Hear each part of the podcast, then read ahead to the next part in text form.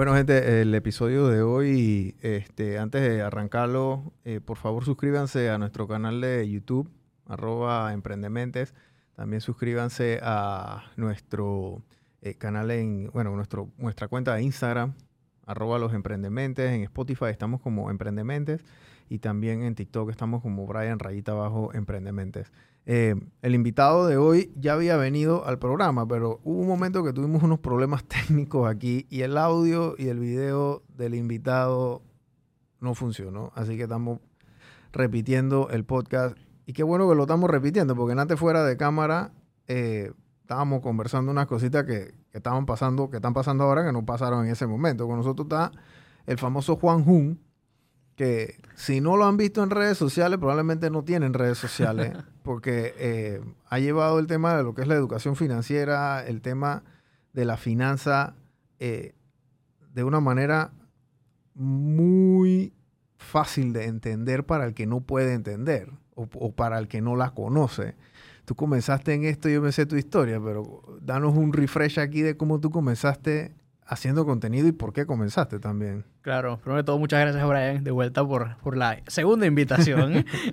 este, un placer estar aquí. Suscríbanse, importante. Por favor.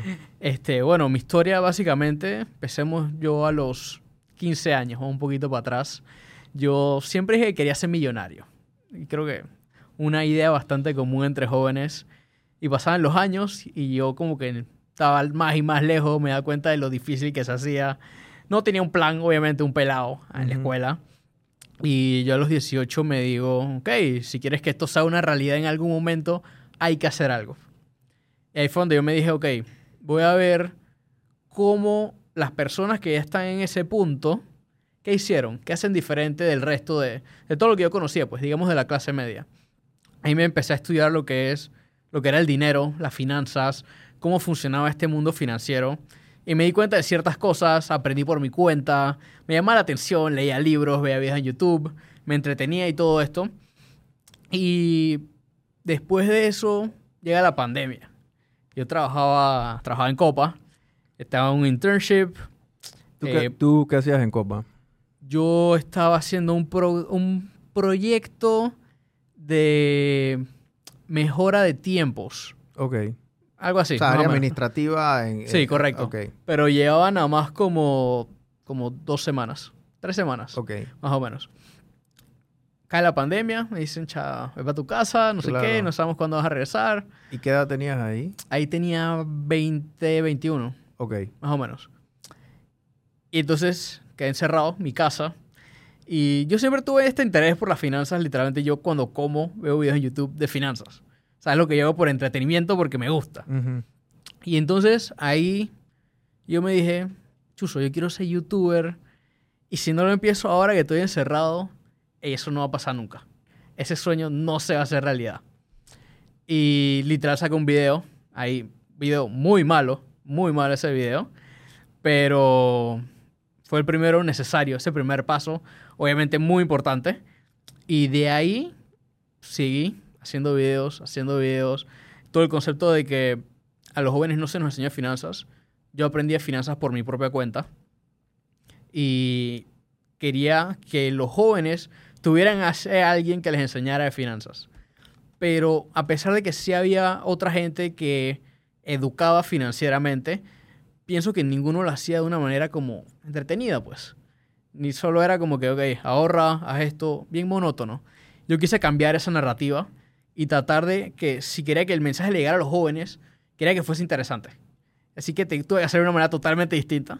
Y obviamente como quería que mi canal de YouTube creciera, yo veía hasta Gary Vee, Gary Claro, Vaynerchuk. claro, claro. Él decía, TikTok es la oportunidad más grande que hay en redes sociales ahorita mismo. Tienen que aprovecharla. Deberían estar haciendo de 10 a 20 videos al día. Yo como que, wow, eso es bastante. Pero vamos, pues estoy encerrado. Y me puse a hacer 10 videos al día de TikTok. O sea, me esmeré haciendo... O sea, tú, Esa todos los, cantidad de tú todos los días hacías 10 videos. Sí, correcto. Ok. Todos los días. Lunes a domingo. Me estaban matando. Wow. Y Eran todo 70, eso para... Tú subías 70 piezas de contenido a la semana. Sí. Algunos días fallaba, digamos que entre 60 y 70. Pero todos los días subías. Sí. Y bueno, de ahí me dije, quiero que mi canal de YouTube crezca, sé que hacía los TikToks y tratar de mandar a la gente a YouTube. Y así va poco a poco, pues.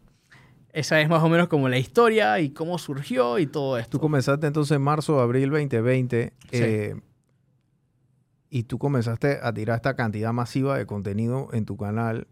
Y tú notaste la diferencia, me imagino, de una vez. O sea, ese, ese, ese número iba creciendo de una manera exponencial. Y yo creo que cuando tú comenzaste, el algoritmo de TikTok te premiaba aún más todavía. Sí, digo, al principio lo sentí lento, obviamente, la- las primer- los primeros meses, digamos, pero eventualmente, con esa cantidad, ese volumen de videos, uno iba a pegar. Claro. Eventualmente algunos pegaban y veía cómo las cosas empezaban a crecer y crecer y crecer. Y digo, cuando lo estás viviendo es un proceso medio lento, obviamente, pero eventualmente las cosas agarran tracción y, y agarraron tracción. Claro. Y bueno, fue así más o menos.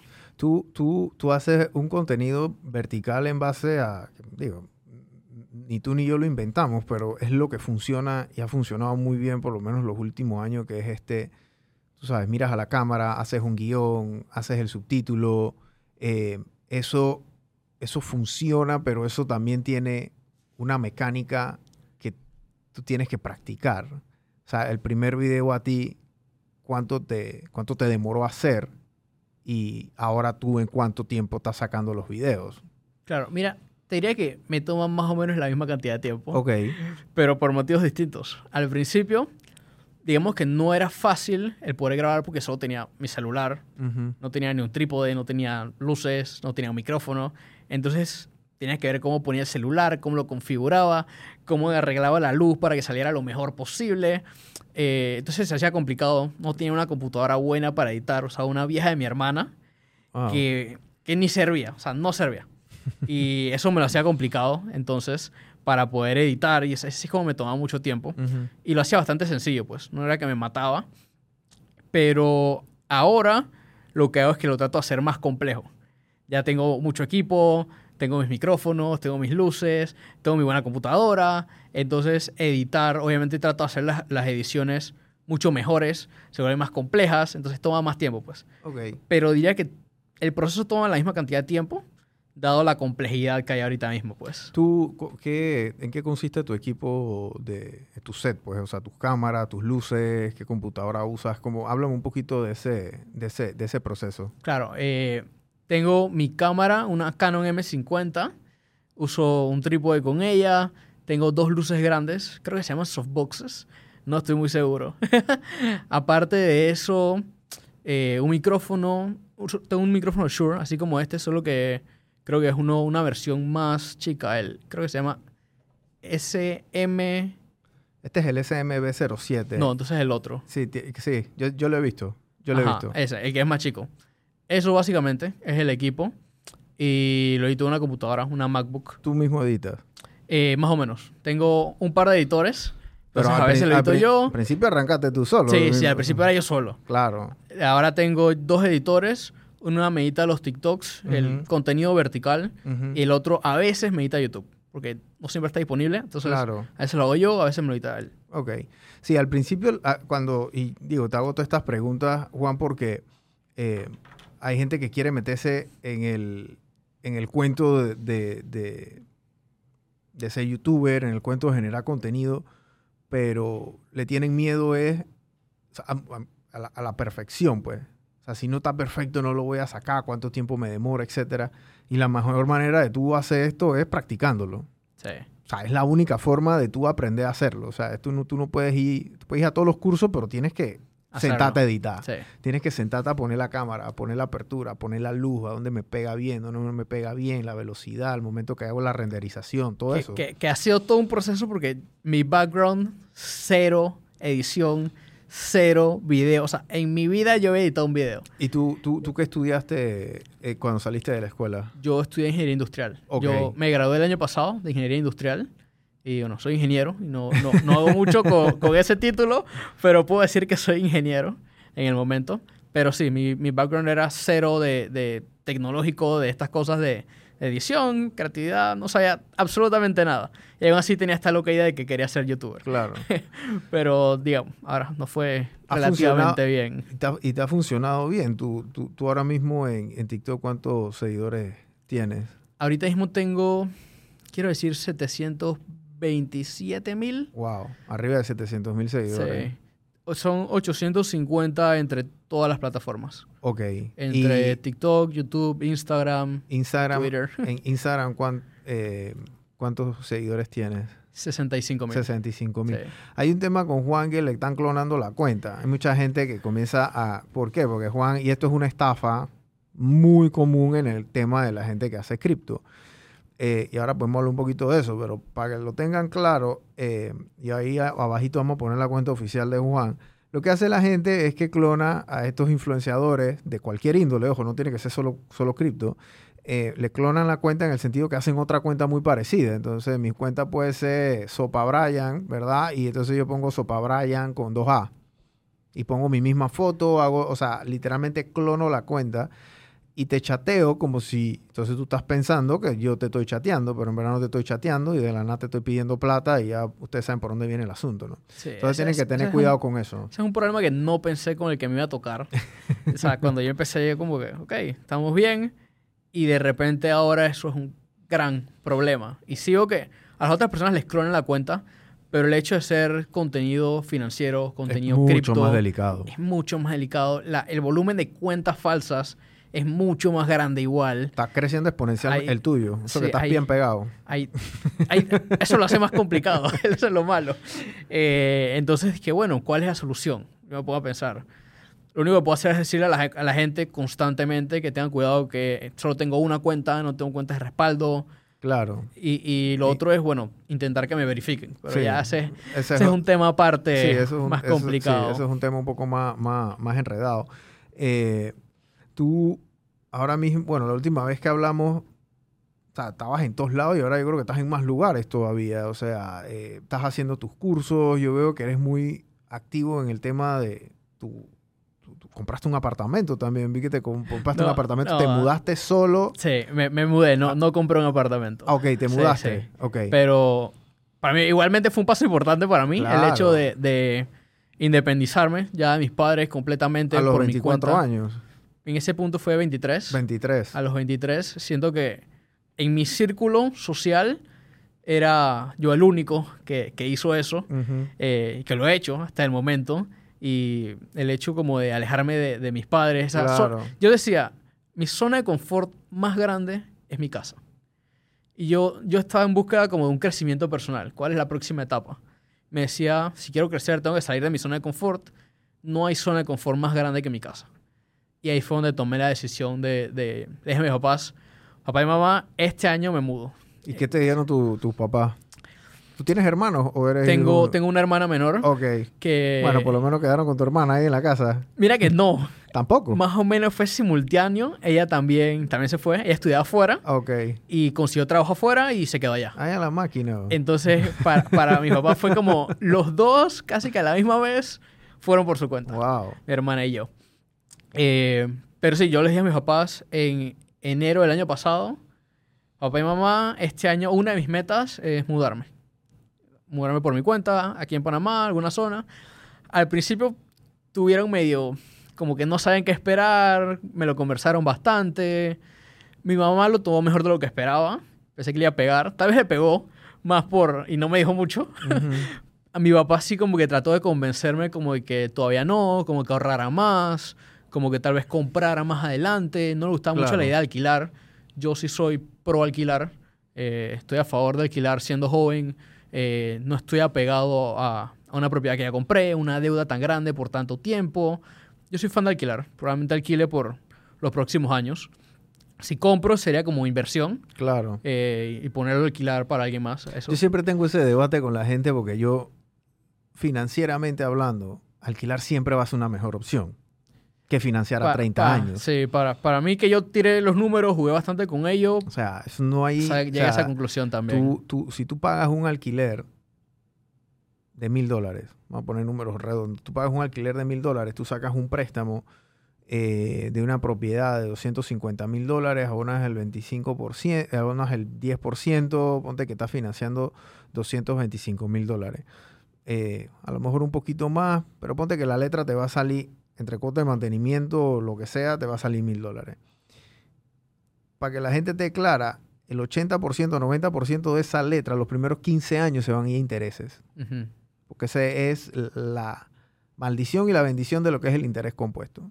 Entonces, cuando tú alquilas, tú te despreocupas totalmente del mantenimiento de esa propiedad, tú te despreocupas de los impuestos de esa propiedad, porque esa es otra cosa, ustedes tienen que pagar impuestos de la propiedad que tienen. Claro. Eso no es gratis, el gobierno también te toca la puerta, el banco te toca la puerta. Quiere su parte. Todo el mundo quiere su, su- su tajadita, ¿no? Entonces, alquilar es, es una opción que es financieramente mucho más rentable Claro. y que es más rentable a largo plazo. Pero ¿qué pasa? Nosotros vivimos en una sociedad que prácticamente si tú no tienes, si no has comprado una casa después de los 30, eres un fracasado. Lo de la estás haciendo mal. ¿Me explico? Y entonces eso es algo, eh, eh, aquí en Panamá, probablemente en los Estados Unidos la gente vive alquilado casi toda su vida. O sea, en una ciudad como Nueva York es imposible tú comprar un apartamento Sí. en Manhattan, así que tú tienes que vivir alquilado. Eh, y entonces eso, eso, a mí me sorprende que tú a tu edad ya te es claro que, que eso existe y que es una posibilidad, ¿me explico? Porque Claro. antes eso no se hacía. Y en realidad el, el deal donde me mudé estaba aún mejor porque no solo un alquiler, sino es un alquiler con opción a compra. Ok. Entonces yo tengo la opción de que si lo quiero comprar, Ellos lo puedo comprar. Y ellos te reconocen eh, Correcto. Una, una parte o te reconocen Una la- parte. una parte de esa renta. Esa es otra, esa es otra figura. El, el alquiler con opción a compra, básicamente tú alquilas una propiedad a mil dólares al mes, ¿ok? Y al final del contrato hay una cláusula que lo dice, de opción a compra. Y eso es una negociación previa antes de tu firmar el contrato de arrendamiento, donde tú negocias con el, el- el dueño de la propiedad y dice, oye, mira, el 50% de la, de la renta. de la renta que yo te doy eh, Va el abono inicial. va para el abono inicial. Hay gente que te da el 75%, hay gente que vende la propiedad con una opción a compra y te reconoce el 100% de la propiedad porque quieren salir de ella, hay otros que reconocen 40%. Y eso es eh, y inclusive ahora hay promotoras que lo están haciendo. Sí.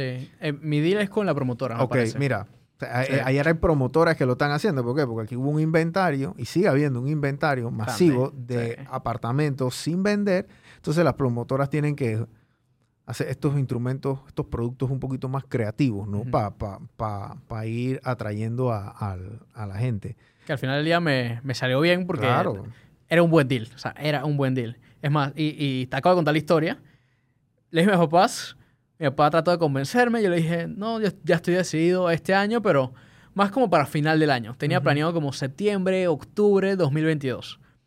La cosa es que encontré el apartamento ey, que tenía todo lo, que, yo tú quería. necesitabas. Yo dije, está en el rango de precio, tiene, el- tiene las ventanales que yo quería, es de esquina, es nuevo, no sé qué. Tenía todo lo que yo quería. Yo de una vez, era como, ¿cuándo era eso? Eso fue como en abril. Yo llamé de una vez, estoy interesado, no sé qué. No había. Se lo llevaron, no sé qué, dos días antes. Dije, bueno, me fregué. La cosa es que un mes y medio después voy a una de estas ferias, eh, no me acuerdo si era Covir, Expo Vivienda, una de esas. Y me llega una señora, así de la nada, me dice, yo tengo el apartamento que tú quieres. Obviamente esa frase me deja como que, chuso, Ujú. vamos a ver, pues. O sea, me llama la atención. Ey, literalmente era el apartamento que yo quería. Wow. Y literal me lo dijo, lo conversamos y le dije, yo lo quiero. O sea, no, no me va a pasar una segunda vez que me voy a quedar por fuera por haberme tardado.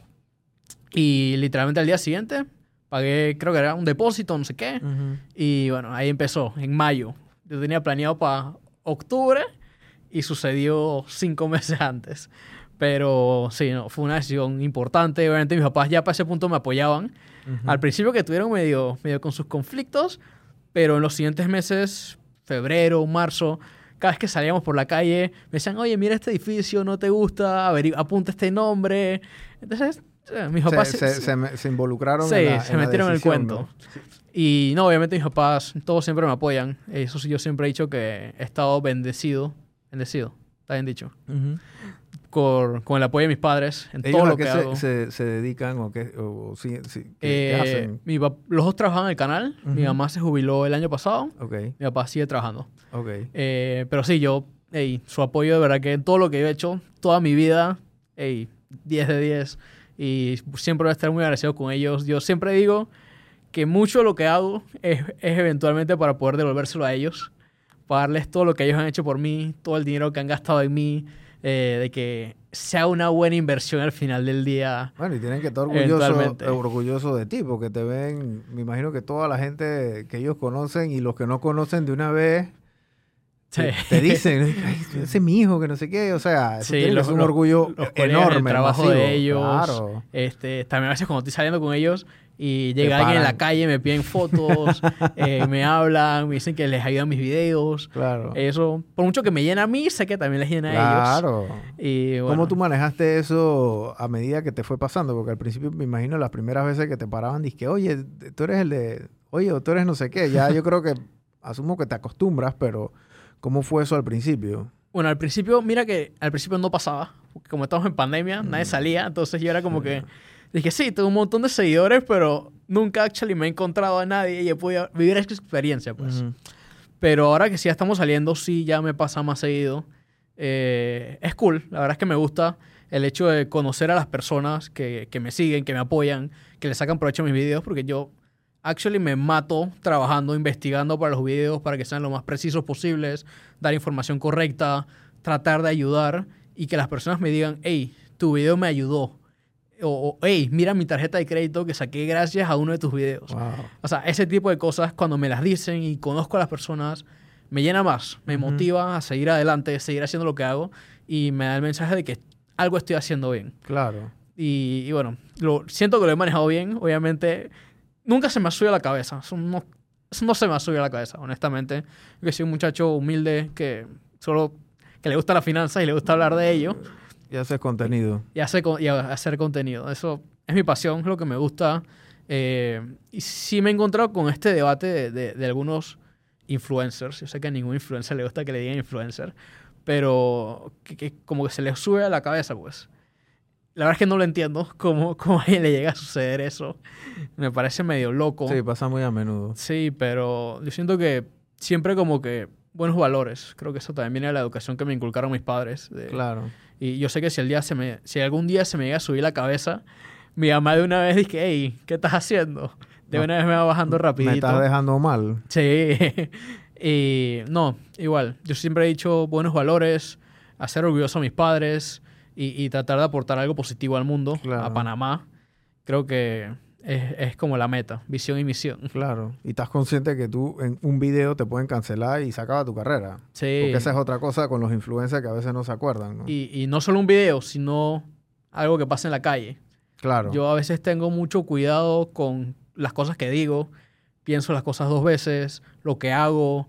Si salgo de fiesta, yo sé que, hey, yo ya soy, digamos, un personaje reconocido en la calle. Yo ya no puedo estar haciendo cualquier locura por ahí porque de una vez sale un video, salgo en la página de Instagram de Sí. meme y ya todo cambia, pues. Literal, se me acaba la carrera. No puedo decir que se me acaba, pero sale afectado bastante Claro. negativamente. Entonces, Sí. siempre como que tener cuidado, ser mesurado.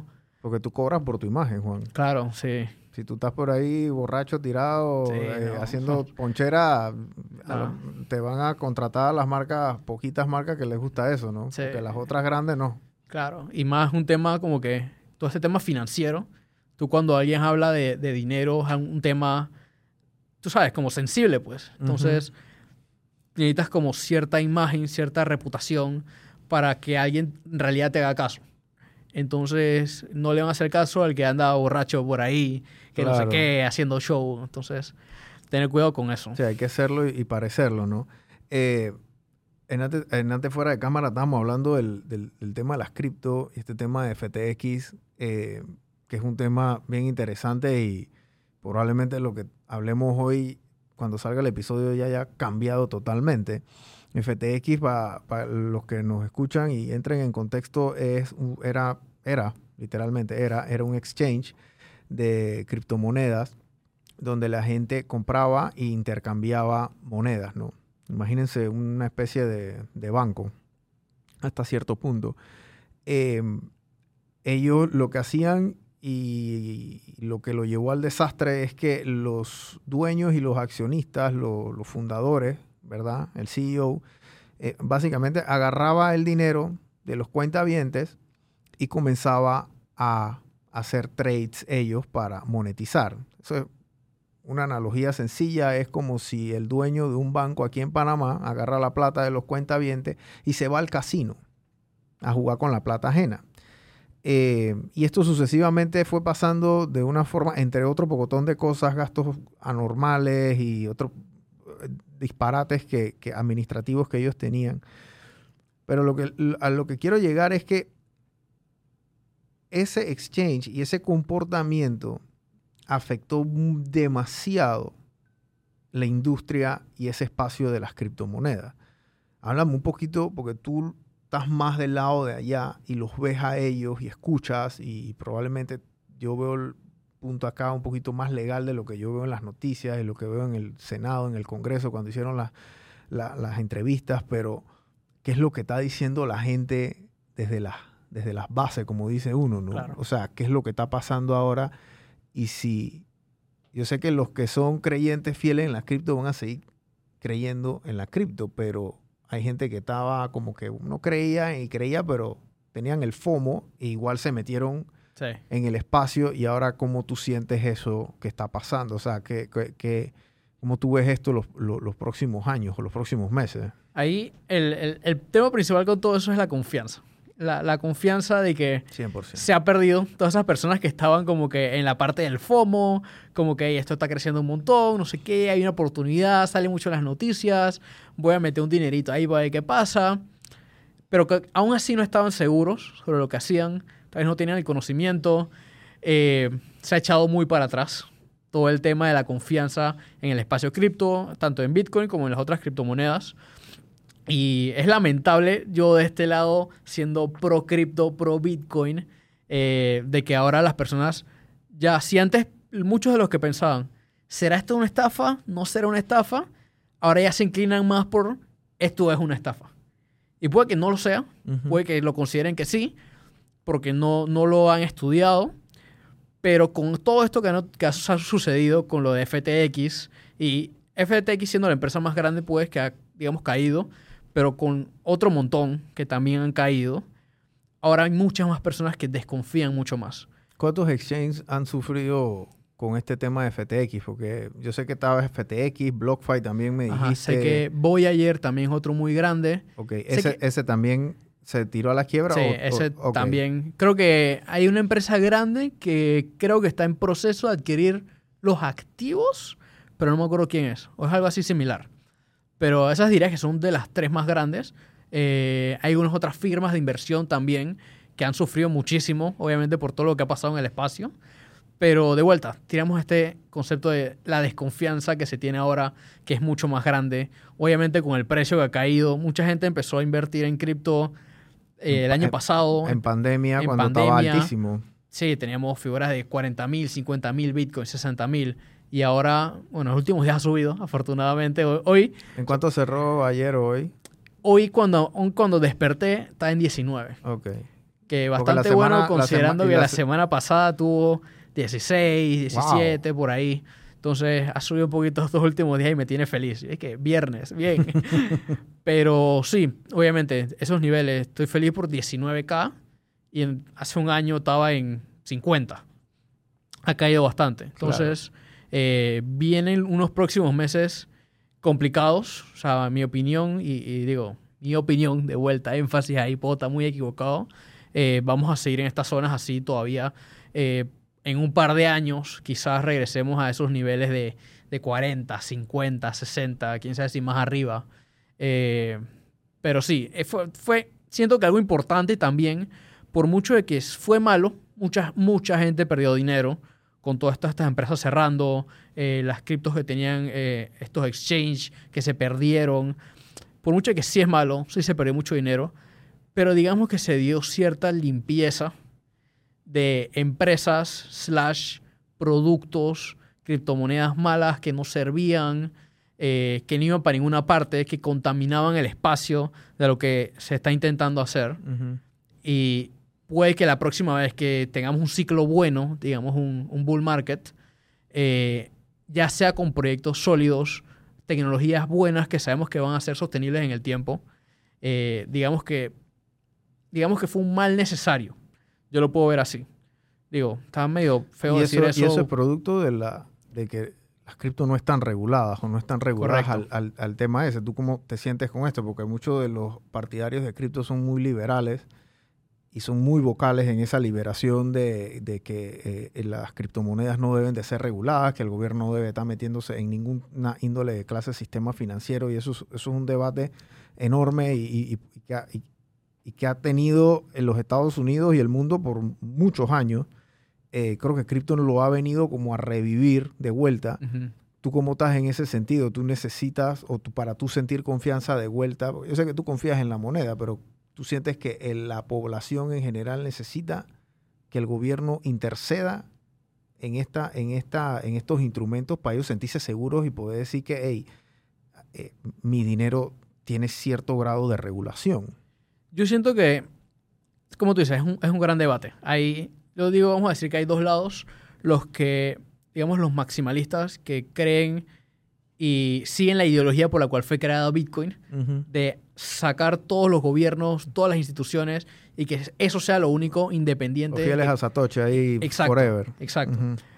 Y está este otro- otro lado que se inclina más por si queremos que esto sea, que tenga una adopción masiva, va a requerir regulación.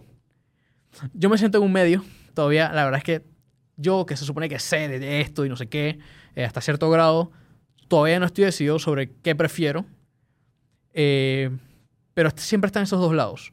Yo sí creo que si se quiere una adopción masiva, a menos que algo suceda y haya un cambio muy grande, y que esto acá pase de, de los maxis y la creencia de Satoshi, sería cool, honestamente, pero siento que es un mundo muy idealista. Muy utópico. Ajá, muy utópico, esa era la palabra. Yo siento, en realidad, veo más realista este concepto de un punto medio, regulación y que eso lleve a la adopción masiva. Eh, pienso que es lo que probablemente suceda. Sí, yo, yo soy mucho más de el tema de la regulación porque el problema no son las criptos, Juan, el problema es la gente. Claro. Entonces, eh, cuando tú tienes una oportunidad de un espacio o, o de una mediación o, o de un spread que tú te puedas ganar de venderle A, de comprarle A a Pepito y venderle B a Juan, eh, eso abre la... Y, y- y en esta vola- volatilidad es, es- es muy común ver eso, porque las cifras son las cifras. O sea, yo veo un cripto en 16... Porque cripto antes de estar en 50 mil, 60 mil subió como una espuma Ujú. en menos de dos meses. Sí. Entonces, obviamente, cuando tú tienes a tanta gente invirtiendo y la acción y todo va para arriba, todo el mundo es un experto en esta área. Eh, y asimismo se presta para el pocotón de estafas que están pasando y, y- y para que no esté regulado. El gobierno yo creo que le, le cuesta mucho poder regular esto porque hasta cierto punto no lo entiende tampoco. Claro. O sea, la- los mismos reguladores no están claros cómo funciona y cómo está esto. O sea, inclusive con FTX, ellos hablaban mucho de un proof of, of stake Dentro de las cripto, que esto me imagino que es alguna especie de, de reporte informático, pero eso tampoco se estaba dando, no le mandaban al regulador, entonces es como, es un área muy gris que se presta y al final la- los que pierden son la gente que está comenzando a invertir, El que que, tenía sus 100 dólares y los metió con 100 una creencia de que... que podía ganar algo. Exacto. Y normalmente, porque el inversionista capacitado comprende mejor el riesgo. comprende mejor el riesgo y dice, mira, si yo tengo 100 dólares, yo voy a meter a lo mejor, meto 50 en un index fund, meto otros 20, a lo mejor en una póliza de vida universal a término que me ahorre y meto 10% en cripto, que es un activo de, al- de alta volatilidad. Eso es lo que haría un inversionista, digamos que coherente Sí, ya, más educado. más educado. Te sorprenderías que hay otros que no, hay otros, los, los educados van y Con todo. con todo a, a cripto, pero la gente que no maneja eso o no, o no conoce esos instrumentos, entonces terminan metiendo 100, 200, 300, 300 dolitas en cripto y les sube, dije, a 600 y después les baja a 4 dólares. Sí, Eso es un golpe durísimo. sí. Pega, pega duro para el que, al que no sabía que eso podía suceder, pues. Entonces, y mucha gente empezó estos dos últimos años bull market yendo para arriba, creciendo un montón, todo el mundo haciendo mucho dinero. Eso es lo que dicen. Todo el mundo es un experto, todo el mundo es un crack. Cuando el un- mercado va cuando subiendo. el mercado va subiendo, pero cuando baja, ahí sí, la gente desaparece. Nadie. Ya no se sabe en quién confiar, todo se pone feo, ya yo no sé nada, no sé qué. Hasta yo mismo lo he vivido, porque por mucho que yo no diga que soy un experto en cripto, yo sí hago videos, porque sé que a los videos les iba bien. Y si les iba bien los videos, pues en teoría me iba bien a mí. Entonces yo hacía más y más videos porque a la gente le interesaba, me los pedían y todo esto. Pero si yo hago un video ahora, que el mercado ya no está bonito, que a la gente que se perdió la confianza, al video no, le no les va bien. Entonces, de cierta manera, por eso ya no hago tantos videos del tema, porque antes sí hacía bastantes, pero al final del día se reduce a qué es lo que la gente me pide. Entonces, si la gente me está pidiendo que haga videos de finanzas, les hago videos de finanzas. Si quieren videos de cripto, les hago videos de cripto. Entonces, de cierta manera, también me afectó a mí en, en cuanto a mi contenido y, y lo he vivido así, pues. Claro. No, y eso es interesante porque el frenesí de la gente invirtiendo en cripto era una locura. El frenesí de la gente invirtiendo hoy en día, Juan, es una locura. Sí. En cualquier tipo de instrumento financiero. Yo me he reunido con amigos y amigas que tienen portafolios de inversión. Portafolios de inversión en la Bolsa de Valores de Nueva York, de, de Amazon y estas cosas, ¿no? Eh, y yo como banquero, antes de yo invertir en, un, en una acción, yo lo primero que hago es que veo el balance claro. y veo el estado financiero. Sí. ¿A dónde están esta gente? ¿Quién es su gerencia? ¿Quiénes son los dueños? ¿Cuáles son sus proyecciones de venta? ¿Cuáles son los proyectos que ellos tienen? El valor de la acción no es el valor de la acción hoy. Es el valor de la acción de lo que la gente piense que va a Se va ser. a valer. Es tu expectativa de lo que va a ser. Entonces, si tú tienes un inversionista que no te sabe leer un balance, no te sabe leer un estado financiero, estoy hablando de acciones normales. ¿me Sí, explico? En las cripto yo desconozco mucho cómo funciona el, el tema porque es un tema más como de uso, de para Sí. qué va a ser aplicado, qué tecnología tiene, quiénes son sus desarrolladores, etcétera. Eso es lo que le da valor a la moneda porque son tecnologías nuevas. Sí. Pero eh, lo que te digo es que la importancia de, de- de- de lo que tú haces en el tema financiero, de tratar de educar a la gente, eh, es invaluable, pues. Porque tú le estás dando herramientas a la gente para que aprendan a pescar y no darle un pescado. Sí, así Decirle mismo, "Di yo- que invierte. Sí, yo, yo siempre digo, hey, o sea, no crean lo que ven en redes sociales, esos videos de que compra acciones de Amazon, compra esta acción, esta es la nueva acción que va a 10x este año.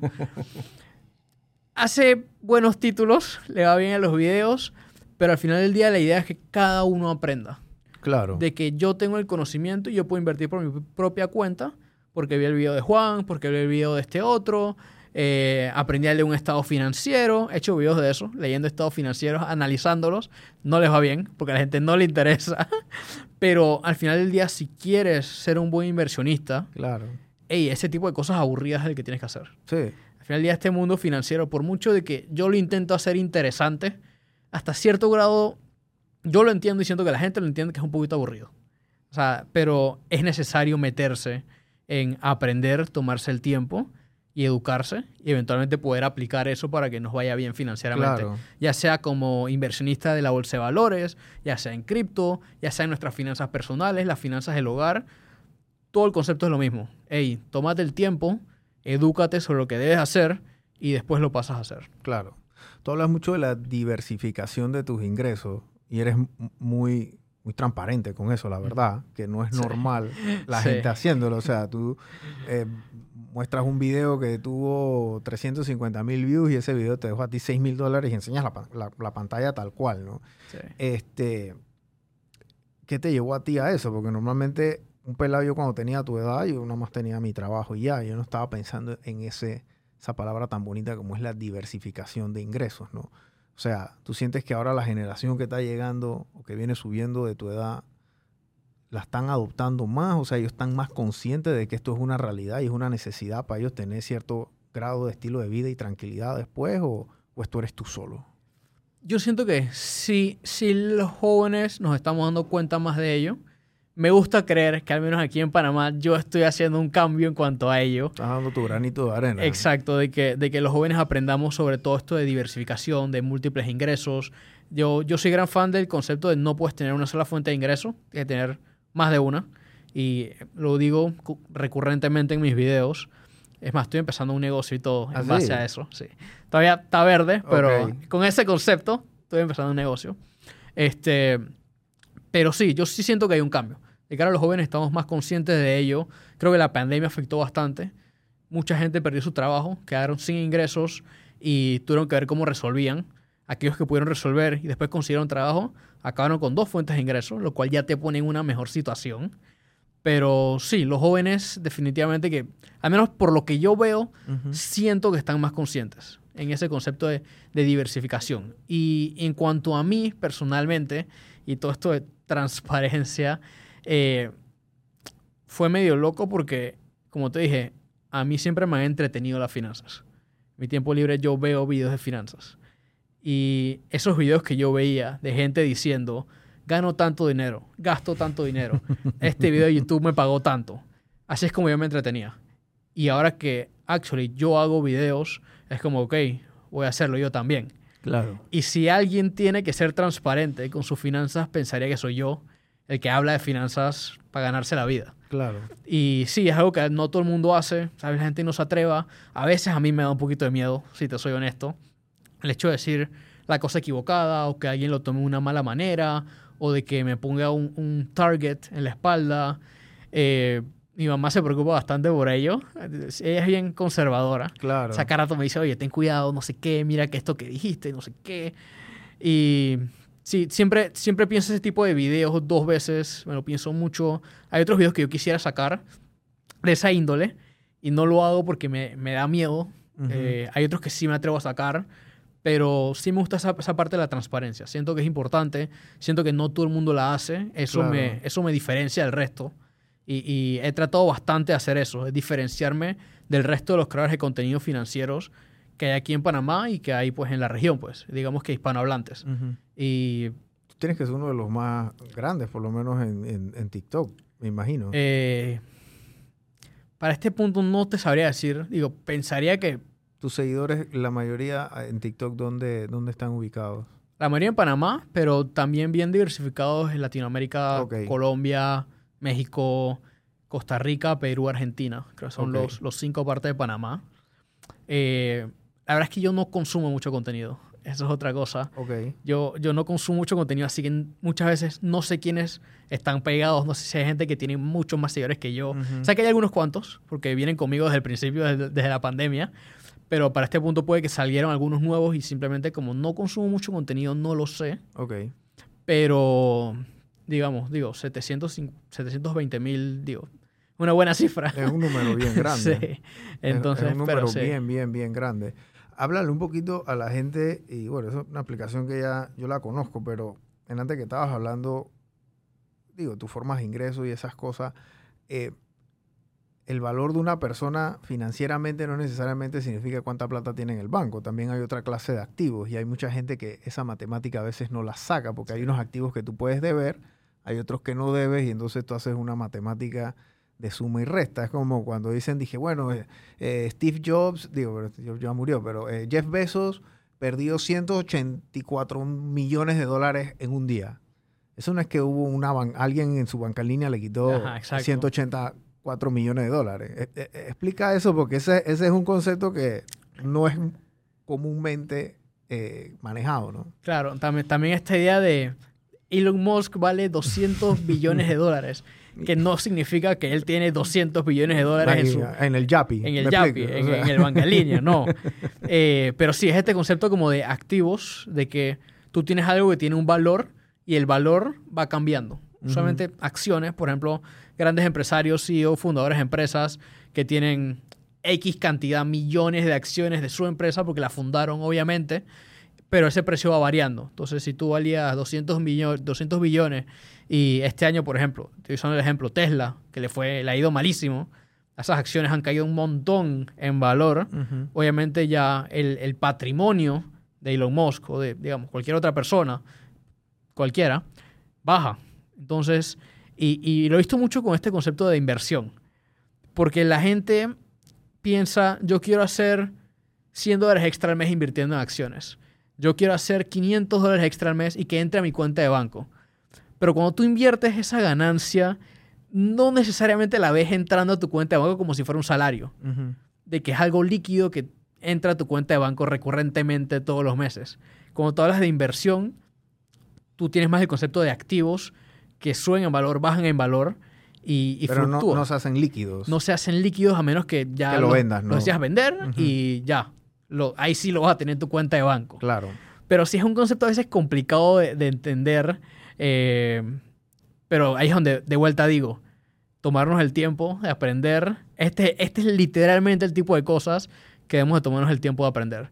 Conocer cómo funcionan las acciones, cómo funcionan distintos tipos de activos, hablar de bienes raíces, cómo uno hace dinero invirtiendo en bienes raíces. También está todo el tema de liquidez. que, digo, yo no estoy en ese mundo, pero ahí de lo Sí, poquito pero que es sé- un mundo, o sea, la- la- el, el- gran parte de los, de los billonarios se, se vuelven billonarios es por el tema de, están en el área de bienes raíces, ¿no? Y los otros son de tecnología, pero históricamente siempre fueron por temas de bienes raíces y bueno, hasta que llegó John D. Rockefeller y entonces él fue por un tema de petróleo, ¿no? Pero Sí. anterior a él todos eran por Bienes temas raíces. de bienes raíces. Y bueno, Vanderbilt por tema de barcos, etcétera, pero eran las excepciones, la mayoría eran por Bienes temas de bienes raíces.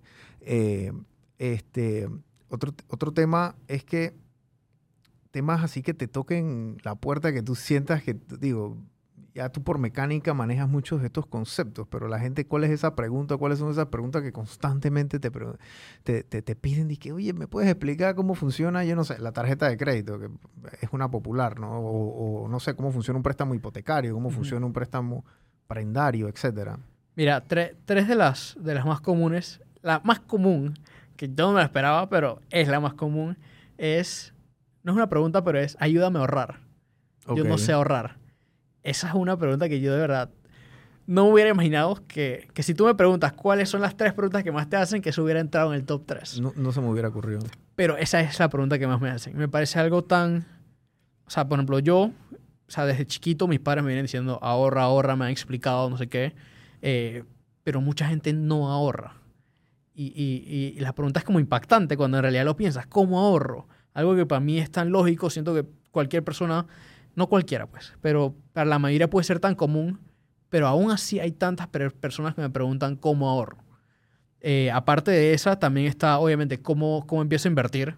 Siento que esa es válida. Esa la siento más válida por el hecho de que en Panamá y Latinoamérica no tenemos una cultura de inversión, por es ejemplo. complicado, tú abrir un portafolio, Sí. etcétera, no es tan fácil. Bueno, es fácil, es más fácil ahora, Ahora. Pero Hace hace, unos años hace era cinco complicadísimo. Era, era, eh, o sea, tenías que ir a un banco o una firma. Sí. y- Pero, por ejemplo, en Estados Unidos, o sea, invertir es, o sea, eso es bread and butter. Eso Sí. todo el mundo lo hace. Mundo abrir una cuenta en de correo, literal. o sea, Básicamente. Eh, aquí todavía no tenemos esa cultura, así que esa es una pregunta bastante válida, cómo empezar a invertir. La respuesta es, digo, es compleja y muchas aristas, cosas que tienes que ver, cosas que tienes que hacer, cómo abrir la cuenta de inversión, comprender los riesgos, comprender los conceptos básicos, los distintos activos en los que puedes invertir, eh, tu capacidad de riesgo como inversionista. O sea, hay, hay tantas aristas, entonces es medio complicada la respuesta, no, no es algo que yo pueda hacer como... Dije, ¿cómo ahorrar? O sea, te puedo decir, eh, separa tu dinero apenas te pagan, eh, ten una cuenta aparte específica para ese ahorro, este, reduce tus gastos y ese extra, tíralo a esa cuenta. O sea, ¿sabes? Son respuestas más como bullet points que yo te puedo dar en dos minutos, tres minutos.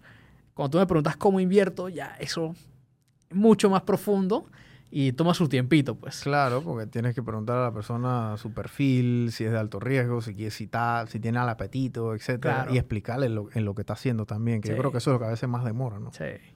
Y la tercera pregunta que más me hacen es, también interesante, esta me gusta, ¿qué tarjeta de crédito me recomiendas? no me preguntan, dije, ¿cómo funciona mi tarjeta? ¿Cómo salgo de dedos de ¿Cómo tarjeta? es el, cómo es el Es- pago, el Ajá. mínimo? No, o Es, sea, ¿Cuál me recomiendas? ¿Cuál me da más millas? ¿Cuál me da el cashback? O sea, Exacto. Que, que en realidad me gusta porque de mis videos, mis videos favoritos en mi canal de YouTube son comparando tarjetas de crédito. Esa es otra cosa que nadie más hace en Panamá, solo yo. Yo tengo una serie de videos en los cuales comparo tarjetas. Ok. He hecho un ranking de las mejores tarjetas de crédito de cashback, las mejores tarjetas de crédito para principiantes, mejor tarjeta de crédito en general. eh, y este año estoy, ahora, la otra semana estoy sacando el video de tarjetas de crédito para principiantes ya actualizado. Porque la última vez que lo hice fue 2020. Ujú. Entonces ya 2023 la gente me está diciendo, es que ¿Cuántas, cuántas tarjetas o clases de tarjetas de crédito pueden haber en la plaza aquí ahora mismo en Panamá? Así como, o sea, tipo clases, O sea, categorías o... Sí, porque, o sea, digo, tú tienes, digo, no vas a tener la Visa for You, la Visa de millas, la Visa de cashback, la Visa de el programa de lealtad de, de- de- del banco, etcétera. O sea. ¿cuántas, cuán- cuántas tú ves andando, o sea, cuántas ofertas de productos tienen ahora mismo aquí en Panamá en tarjetas? Chuzo, de verdad, esa, esa, no te sabría decir un número. O sea, obviamente, así como desglosado en categorías, obviamente, puntos, eh, millas, cashback, son como, digamos, tres beneficios principales, pero ya los bancos se están poniendo medio creativos, sacan, sacan beneficios así, que, hey, solo con el supermercado tienes esta promoción. O que Para con tiendas específicas.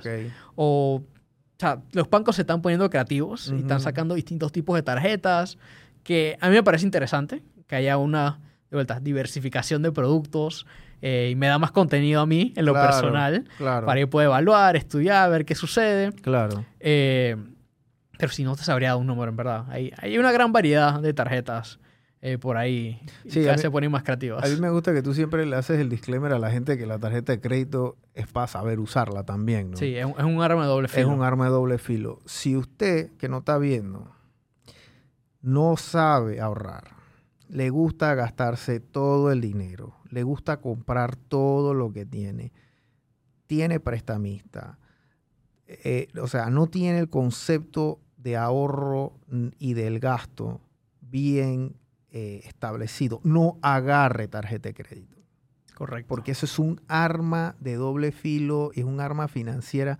que los va a agarrar y los va a esclavizar el resto de su vida. Si ustedes agarran una tarjeta de crédito a los 18 años de mil dólares con su primer trabajo y ustedes la topan en un mes y ustedes no la pagan, probablemente van a tener 30 años y van a tener una de 25 mil dólares topada también entre varios bancos y no la van a poder pagar tampoco. O sea que sepan utilizar y, y- y- y sepan cómo funciona ese instrumento también, cuándo es la fecha de pago, cuánto es el mínimo, por qué uno tiene que pagar la tarjeta antes que venza el 30, cuántos son los intereses de esa, de esa tarjeta. O sea, todas estas cosas tú, tú también, digo, en los videos, sí, todos los claro. videos tú haces ese... Es- ese es otro, otro tipo de video que también hago recurrentemente Claro. de cómo funcionan las tarjetas, cómo usarlas adecuadamente y por qué a mí me gustan las tarjetas de crédito. Pues obviamente siguiendo el mensaje, hey, solo si eres responsable, solo si llevas el track de tus gastos. Cuando manejes, no tomes, eso Exacto. es Es así. el, Eso el mismo cual. concepto. Si no eres responsable financieramente, no saques tu tarjeta de crédito. Así mismo. Mejor quédate con la de débito y así no te endeudas. Claro, si ya eres responsable, ya tienes el control, le puedes sacar mucho provecho a las tarjetas de crédito. Entonces ahí sí es como que, ok, Claro. la puedes aprovechar. O sea, yo, yo veo, yo veo gente, en TikTok hay varios de estos, de estos, de estos influencers o estos TikTokseros que utilizan tarjeta de crédito y viajan gratis, literal. O sea, hacen unas, unas cantidades de, de- de movimientos y te recomiendan esta. Entonces, si sacas esta, eh, puedes comprar puntos a medio no sé qué y te venden la milla y al final un pasaje de, que de 20 mil dólares te queda dije, en 2 mil dólares primera clase yendo a Dubái, cosas así. Sí. Entonces, este Se les puede sacar provecho se si les se puede, usan si adecuadamente. la saben usar, pero o sea, cuando maneje no tome a sí mismo. Si usted no tiene disciplina financiera, usted no tiene nada que hacer con una tarjeta de crédito, quédese con su tarjeta de débito. Este, ¿qué viene para este año, Juan? Yo siempre te veo como que estás en la televisión, a veces te llaman para, o sea, siempre estás en estos programas y como tú ves este tema, la gente está agarrando también y te está apoyando y apoyándote a ti, apoyan el tema de la educación financiera. ¿Cómo tú ves este año 2023? ¿Qué, qué está en tu agenda? Bueno, lo, lo primero es highlight así en cuanto a finanzas, que se, hace poco se aprobó en tercer debate en la Asamblea la Ley de Educación Financiera. Eso fue una noticia... ¿Y qué conlleva esa ley? ¿Te la Importante. le- yo, no la- yo no me la he leído. No, yo, yo tampoco honestamente no, no he tenido el tiempo todavía para, para hacerlo, pero sí es algo que quiero hacer en, en los próximos días. Probablemente saque un video eh, analizando la ley, eh, tal vez una entrevista. eh, no me acuerdo quién fue el diputado o la diputada que, que redactó la ley o que estuvo a cargo de la ley, pero. Algo con eso voy a hacer porque me parece importante Claro. darle, darle exposición acá en Panamá. Eh, eso en cuanto a finanzas. En cuanto a mí personal, estoy escribiendo un libro. Ok. Creo que eso es algo... ¿Cómo te va con eso? ¿Y de qué trata el libro también? Todavía no he dicho de qué se trata. Oh, ok. Todavía no he dicho de qué se trata, pero lo empecé el año pasado a finales. Quiero publicarlo este año. Ujú. Nunca he escrito un libro, eh, entonces es una experiencia nueva, es entretenida. De vuelta también, todo el concepto de, de disciplina. Yo todos los días, bueno, no todos los días, de lunes a viernes, yo tengo mis horas reservadas para escribir. Todos los días, de lunes a viernes, por una hora yo estoy escribiendo. Para asegurarme de, de poder cumplir con la meta de escribir y publicar un libro este año. Eh, pero es algo que me tiene bien emocionado. ¿Y Sí, en qué, en qué etapa del libro estás? O sea, ¿en qué porcentaje? O... Si dar un porcentaje, yo todavía diría que como un 10%. Ok, Todavía. arrancando. Estás sí, arrancando. todavía. Pero ya voy avanzando, que, es- Claro, que, que es lo que para mí es lo importante. Es lo importante. Obviamente me gustaría tenerlo este año, pero si no lo tengo este año, sé que estoy haciendo progreso, estoy bien con ello. Obviamente escribir un libro siento que es algo difícil, no cualquiera escribe un libro. Sí, Es- un tremendo proyecto. Y ¿Cómo se, ¿Cómo se maneja ese, ese proceso? O sea, tú escribes el libro, tienes alguien que te da como guía o te dice, oye, mira, para escribir un libro tiene que ser así, y después tienes que ir donde alguien que te lo publique también, me imagino. ¿Cómo, cómo, cómo Eh, es eso? He tenido ciertas recomendaciones, personas que ya han escrito libros, Ujú. que me han hablado sobre el proceso, pero sé que viene después de la parte de escribir el libro. Primero, una vez que lo escriba, resuelvo la parte de, de ver cómo lo publico. Eh, probablemente lo venda por Amazon. Esa va a ser una parte principal de cómo lo venda. Claro, Eh, pero ahorita mismo estoy full enfocado en la parte de escribirlo. ok. Esa es la parte que de verdad vale. Eh, ya después me preocuparé por lo otro. Pero sí, ese Ok. es uno de los proyectos principales que tengo este año. El otro proyecto principal que tengo, tal vez el nuevo negocio que, que estoy empezando. Que, bueno, tampoco puedo decir de qué es, porque todavía está verde. Claro. Entonces, yo, esa idea de, de compartir la idea de negocio, de que no lo puedo decir porque me, la- van a robar, yo no la comparto. Yo soy bien fan de hablar de mi idea, Claro, pero la estoy reservando todavía porque la quiero moldear un poquito más. claro. Y una vez que la tengo un poquito más moldeada, voy a lo que dicen construir en público. Soy fan de ello. claro. Voy a contar el proceso, cómo va empezando el negocio, qué voy haciendo, cómo lo voy trabajando, de dónde saqué la idea, todo esto. claro. Eventualmente lo voy a hacer, pero por ahorita quiero, estoy trabajando en silencio, por ahora, Claro. digamos. Está- está- está- estás terminando de afinar la punta del lápiz ahí con el producto. ¿no? Exacto. Ok. Este, esos dos proyectos son, diría que los principales en este 2023. Eh, otra cosa a nivel personal diría, estoy buscando una beca. El otro año me quiero ir de maestría. Ok. Todo este concepto de estoy más independiente, ya, ya vivo por mi cuenta. Eh, el otro año me gustaría hacer una maestría en, en algún otro país. ¿De qué? Eh, todavía estoy seguro, probablemente sea un MBA o finanzas Ok. o digo, ahora como me dedico a esto puede ser marketing digital. Ujú. Todavía estoy ahí como que viendo qué hago. Claro. Eh, diría que esas son tres de las cosas principales para mí este año. Y, y bueno, feliz- emocionado por este nuevo año. Claro, tú siempre tienes la, la barra bien alta. Tú te la pones bien Sí, alta no. también. O Eh, esa- el otro día me lo dijo un colega. Maestría, libro, o sea, Nuevo negocio. nuevo negocio, también cuando- ca- cada uno es un mundo por su lado. cuando comenzaste a hacer contenido no hacías un video al día, hacías 10. Sí, sí. No, el otro día, hablando con un colega, él me lo dijo.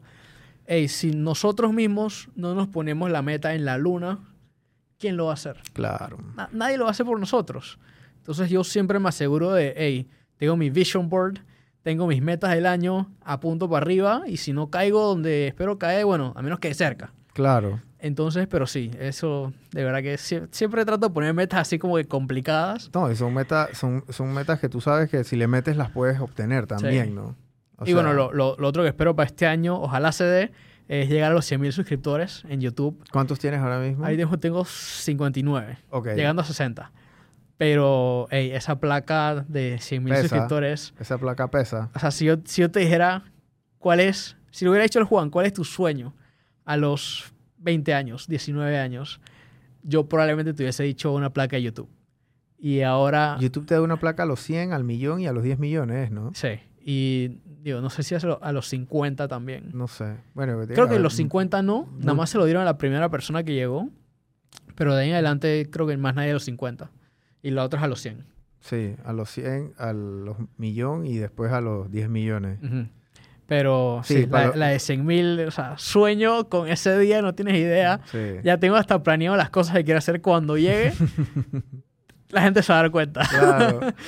Eh, lo que nos están escuchando, lo- los que hacemos contenido en YouTube, eh, como el, el sueño de todo generador de contenido cuando abre su canal, es obviamente el primer peldaño, que es tener tus 100 mil suscriptores, ¿no?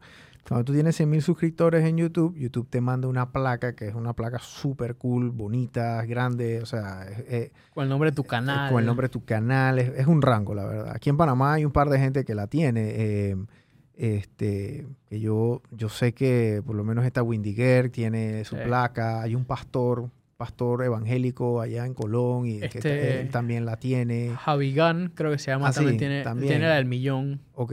Ah, la tiene la del millón. Sí. Wow.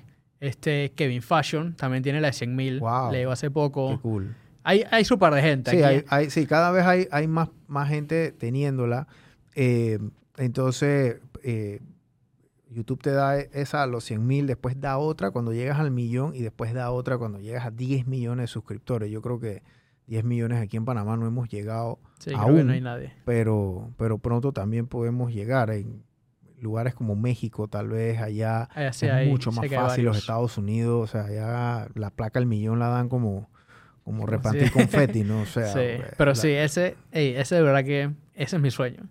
Yo he soñado con ese momento en el que recibo la placa, el que la abro, Claro. veo, te viene con una carta de la CEO de YouTube, Qué se llama. Susan.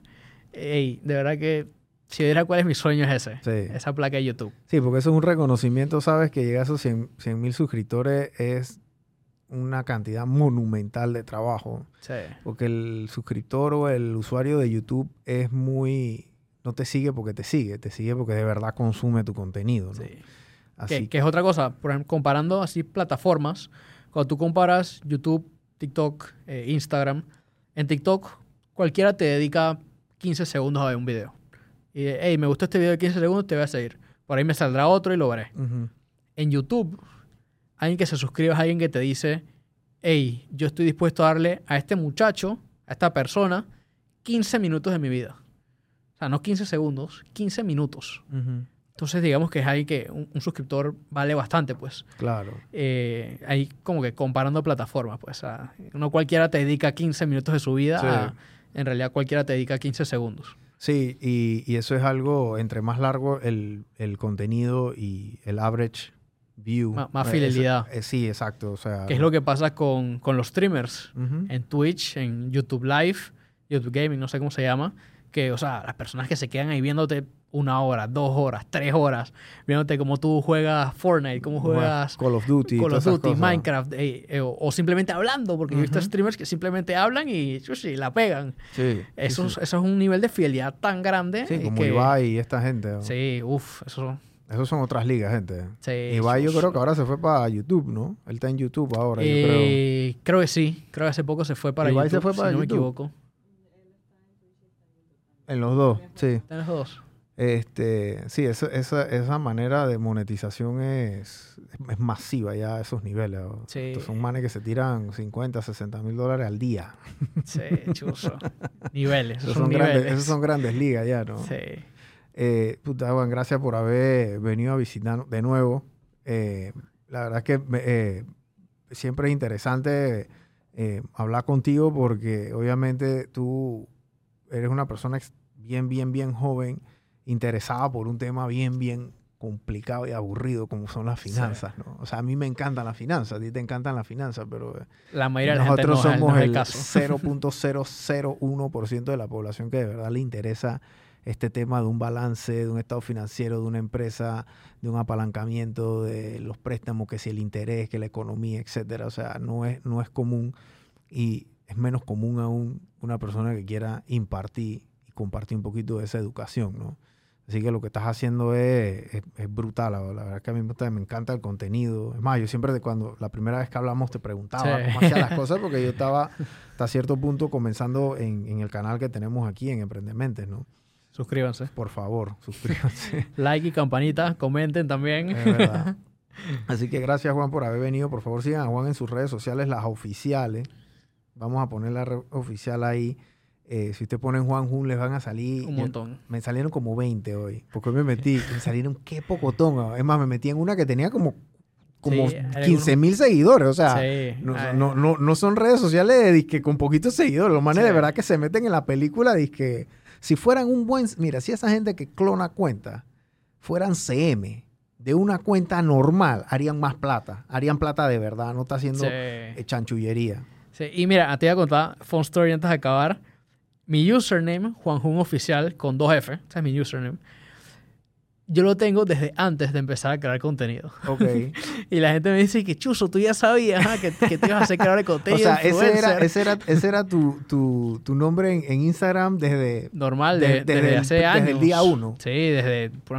no quiero decir que desde que me creé Instagram, pero, o sea, desde la escuela, cuando estaba pelado, no, cuando no hacía nada de esto, ese ya era mi username. Eh, Ya yo estaba metido en el cuento. Qué culo. Proyectaste eso. Sí, oye, pero muchas gracias por, por la Gracias invitación. Segunda vez. Si quieres una tercera, Siempre, estamos ahí también. Siempre, choteame también cuando, cuando, cuando queramos hacer contenido, lo que sea, yo, yo estoy, yo participo. A mí me encanta mucho el tema de la finanza y trato a veces de, de dar mi granito de arena también, ¿no? Claro. Así que, bueno, gente, gracias y gracias a ti, Juan.